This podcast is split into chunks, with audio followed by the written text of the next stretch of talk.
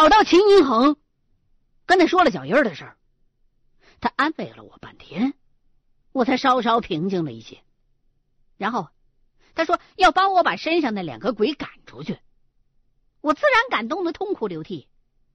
然后所谓的驱鬼仪式，并没有像电视上演的或者那些神棍传的那样。秦一恒就是找了根绳子，把我倒吊起来，然后用一块小木板儿不停的敲打我的全身，我手机和钥匙都从兜里边掉出来了。就这样敲了大概能有十分钟，我的脑袋已经充血的受不了了，他才把我放下来，然后又给了我一把硬币。让我出去把这把硬币全都花了，一枚也不许剩。花钱哪儿容易？我去了超市，随便买了点东西，这钱就花光了。只是心里边觉得很不解，这算什么驱鬼仪式啊？一点都不隆重啊！花完了钱，在回家的时候。秦一恒已经准备好了一盆水等着我了。我刚一进屋，他就把我拽进厕所，一盆凉水从头淋到脚，那水真凉啊！不到半分钟，我就开始不停的打喷嚏，一个接一个，根本就停不了。秦一恒呢，就那么一直站在旁边，抽着烟看着我。本来我还想抱怨来着。一看他那凝重的表情，就不好再说什么了。就这样，过了好一会儿，这喷嚏才打完。秦一恒递了一根烟给我，然后告诉我说：“刚刚啊，他把我倒吊起来打的那块木板儿，用的是一鞋拔子。据他说。”用年头很久的鞋拔子打一个倒立的人，这个人的魂魄就很可能会从天灵盖被震出来。这样做是为了震那两个鬼，让他们附在我身体上的力度小一些。而我花出去的硬币，则是庙里的功德钱，具备一定的法力。花掉这些钱的时候，可以把身体内的一部分邪气带出去。最后，淋在我身上的那盆水就更诡异了，是童子尿和淘米水。等我打完喷嚏，那两个鬼魂已经从我的七窍被我彻底的给喷出去了。说完，他就开始不怀好意的看着我乐。我这时候已经没有勇气问他那盆童子尿是哪来的了，一想都恶心。为了自个儿的命，也只能从权了。我也不知道秦恒这套驱鬼的方法是谁教给他的。虽然看着不怎么靠谱，但是我也就认识他这么一个懂行的。就算不信，也实在是找不到其他的高人了。这事儿过去之后，我就再没见过自个儿床边有过脚印儿。而且再去那套闹鬼的房子的时候，一进屋的那种迎面而来的阴森森的感觉也消失了。又过了两个月，见那套房子还挺安生的，我就鼓起勇气住了进去。不过头一个星期，我是拽着秦一恒一块住的，一来是给自己壮胆儿，二来也可以借借他的仙气儿。而之前的我的那套旧房子，则被我租了出去，租金还可以，起码现在生活算是稳定下来了。既然这事儿有利可图，我就打算用这法子再弄几套凶宅过来，收拾干净了之后再转手出去，哪怕是用这些凶宅去抵押贷款，也可以做一些更大点的生意啊。于是。我就跟秦一恒商量了一番，他也很赞成。我们俩就开始专门在全国各地搜寻这样的信息。哎，你还别说，还真让我们俩碰见过很多这种类似的凶宅。我们首先相中的是本省的另外一座城市的一幢别墅。这座别墅的年头比较久了，应该是二十世纪九十年代初盖的。别墅的主人是一个姓王的土大款儿。我跟秦一恒遇见他也算是机缘巧合。有那么一天呢，秦一恒无意间在网上的一个房产论坛里看见了这土大款发的售房帖子，就抱着试一试的心态给他打了个电话。结果没成想，还真让我们撞对了，双方当即就约定了见面的时间。时至今日，这个土大款的生意早就越做越大。不过还是改不了一身的暴发户的气派。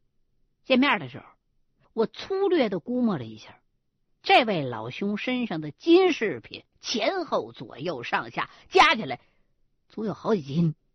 说话的时候，手指头点着桌子面手腕上那块金表晃得我眼直发花。据这土大款讲，当初他趁着刚改革开放的好时机，大赚了几笔横财。手头上的钱多了之后啊，自然也就开始贪图享受。这座宅子就是他发家之后买下来的。住了几年，他搬去了另外一所新房。因为并不缺钱，所以呢，别墅也就没卖，只是转租给了一个画家当工作室。这个画家呢，没什么名气，人呢，据说也非常的怪癖。本来住在别墅区里的人都是非富即贵的，大多数都不喜欢跟邻里交往。这个画家呢，也就越发神神秘秘的。由打住进去那天开始，就再也没在人们的视野当中出现过。过了一年，等到王老板来收房租的时候，才发现这画家已经死在自己别墅里了。最诡异的地方是。整幢别墅都被那画家给装饰成了墓室的样子，墙上被画满了壁画，都是羽化升仙啊什么的愿景蓝图。大厅的中间不仅摆上了棺材，还有外果，规格看上去还挺高。整幢别墅的门窗都紧锁着。只有几盏早就熄灭了的长明灯。当时，王大宽就被吓了个屁滚尿流，缓过神来了之后，就赶紧打电话报了警。警察来了之后，也没查出个所以然来，就认定是自杀。这幢别墅就这么一直空下来了。如今这楼价水涨船高。王老板即便是再有钱，看着这么一幢好宅子空着，他也心疼啊。就寻思着，甭管卖多少钱，总比这么看着填堵强啊。于是，就让助理上网发了个帖子，又去房产中介登了记，打算把这别墅便宜点卖出去。听土大款说呢，这宅子还真是挺玄乎的。秦一恒就提议先去看了宅子，再做打算。土大款呢，似乎对那别墅很忌惮，只是把钥匙交给我们，说你们自个儿去看房。我们呢也没耽搁，拿着钥匙，按着地址就找过去了。去看的时候，别墅内的那棺椁早就已经清出去了，只是墙上的那些壁画都还在。不用说，凶宅都有一个共同之处。那就是推门而入的时候，就能感受到那气氛阴森森的。整幢别墅在这片别墅区里边不算太大，也就二百三十平方米左右。客厅倒是非常的富丽堂皇，挺符合土大款的审美观的。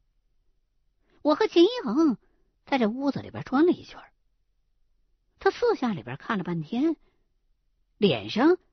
就有了喜色，告诉我说这幢房子根本不算是凶宅，完全没有冤魂之类的东西，咱买了就纯赚了。听他这么说，我也挺高兴的，也没那么紧张了，就好奇的去看墙上的壁画。壁画画的够诡异，用的都是油画技法，很写实。可是完成的比较潦草。内容呢，应该就是这画家幻想自己从这座房子里边羽化升仙的情景，身旁一群童男童女护法跟着他往天国走。因为是用油画技法画的中国传统的东西，所以看起来有点不伦不类的。我大概的看了几幅，就觉得有点不对劲儿，因为画里头升仙的是个女的，这不是头发长短的问题，虽然很多画家的头发也不短。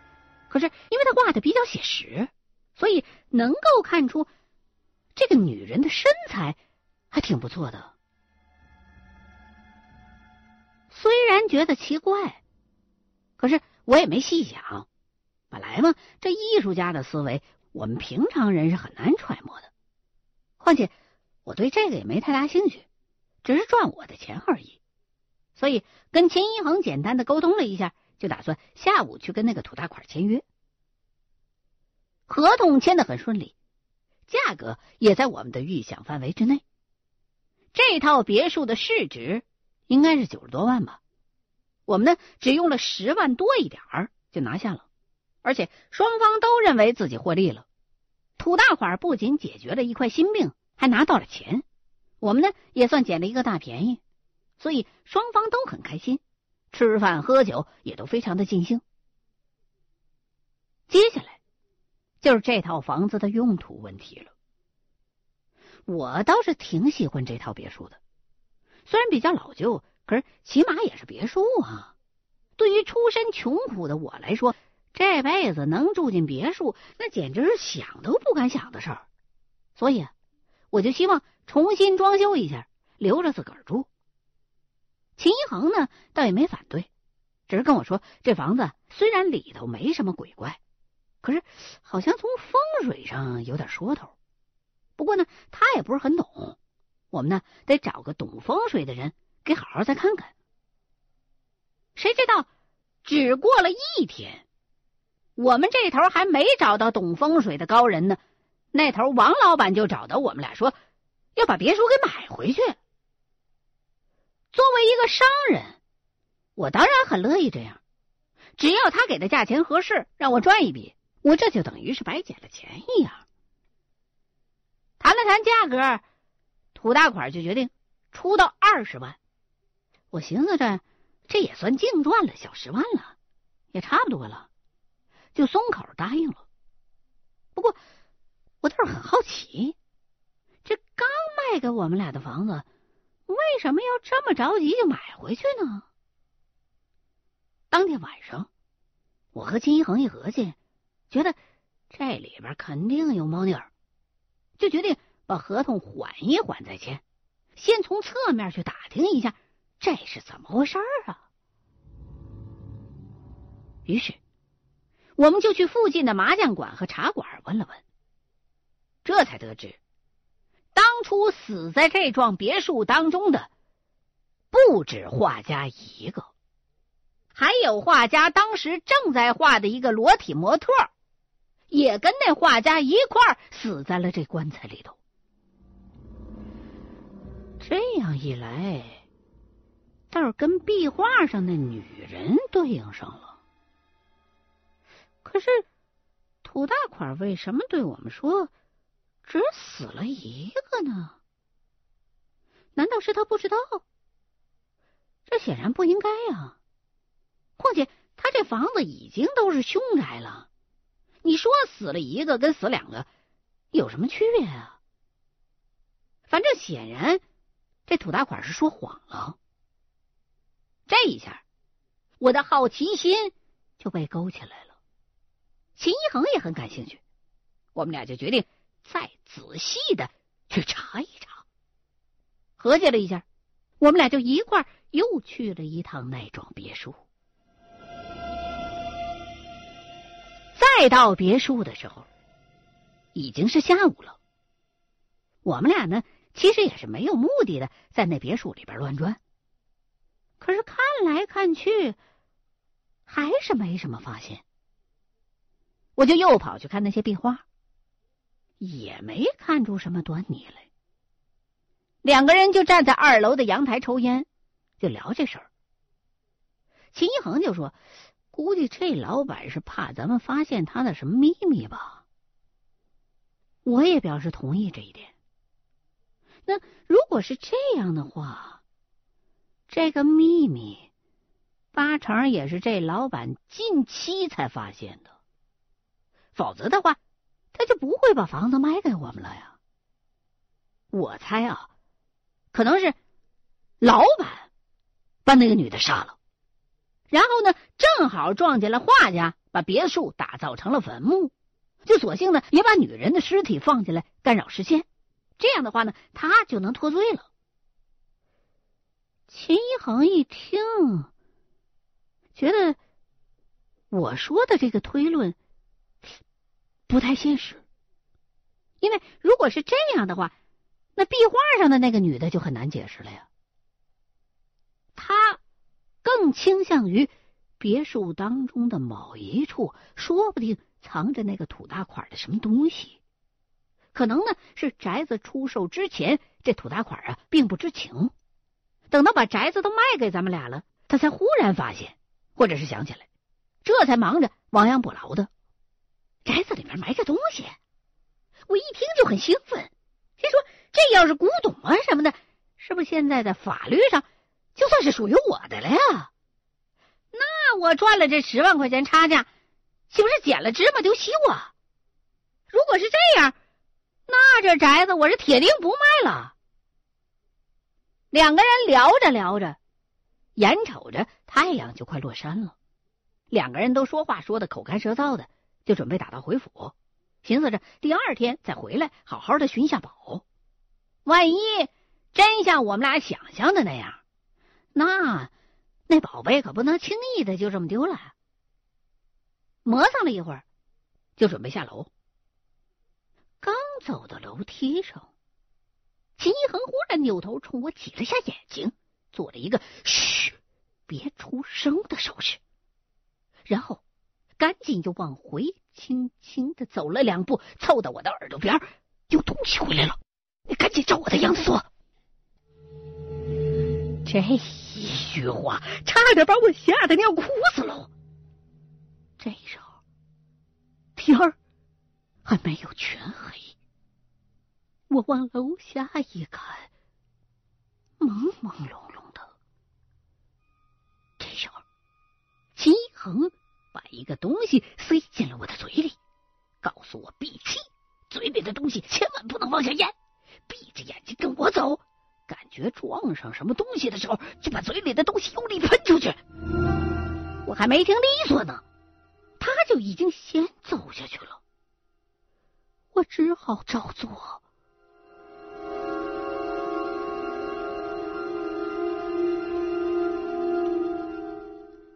要是一幢你住了已经很久了的房间，你闭着眼睛走到厕所或者厨房，想必并不是什么困难的事。可问题是，这别墅我就来过两回，让我闭着眼睛走到楼下，还要出别墅大门，这简直太困难了。我闭着眼睛，一步一步的往前挪，唯恐摔跟头。起初还能听见前面秦一恒走路的声音，走着走着，忽然就发现自己已经听不见他的脚步声了，心里头顿时一慌，本能的就想睁眼，幸好我及时的忍住了。其实有秦一恒在。我心里头多少还是有一些底气的，实在不行的话，我还能大声喊他来救命。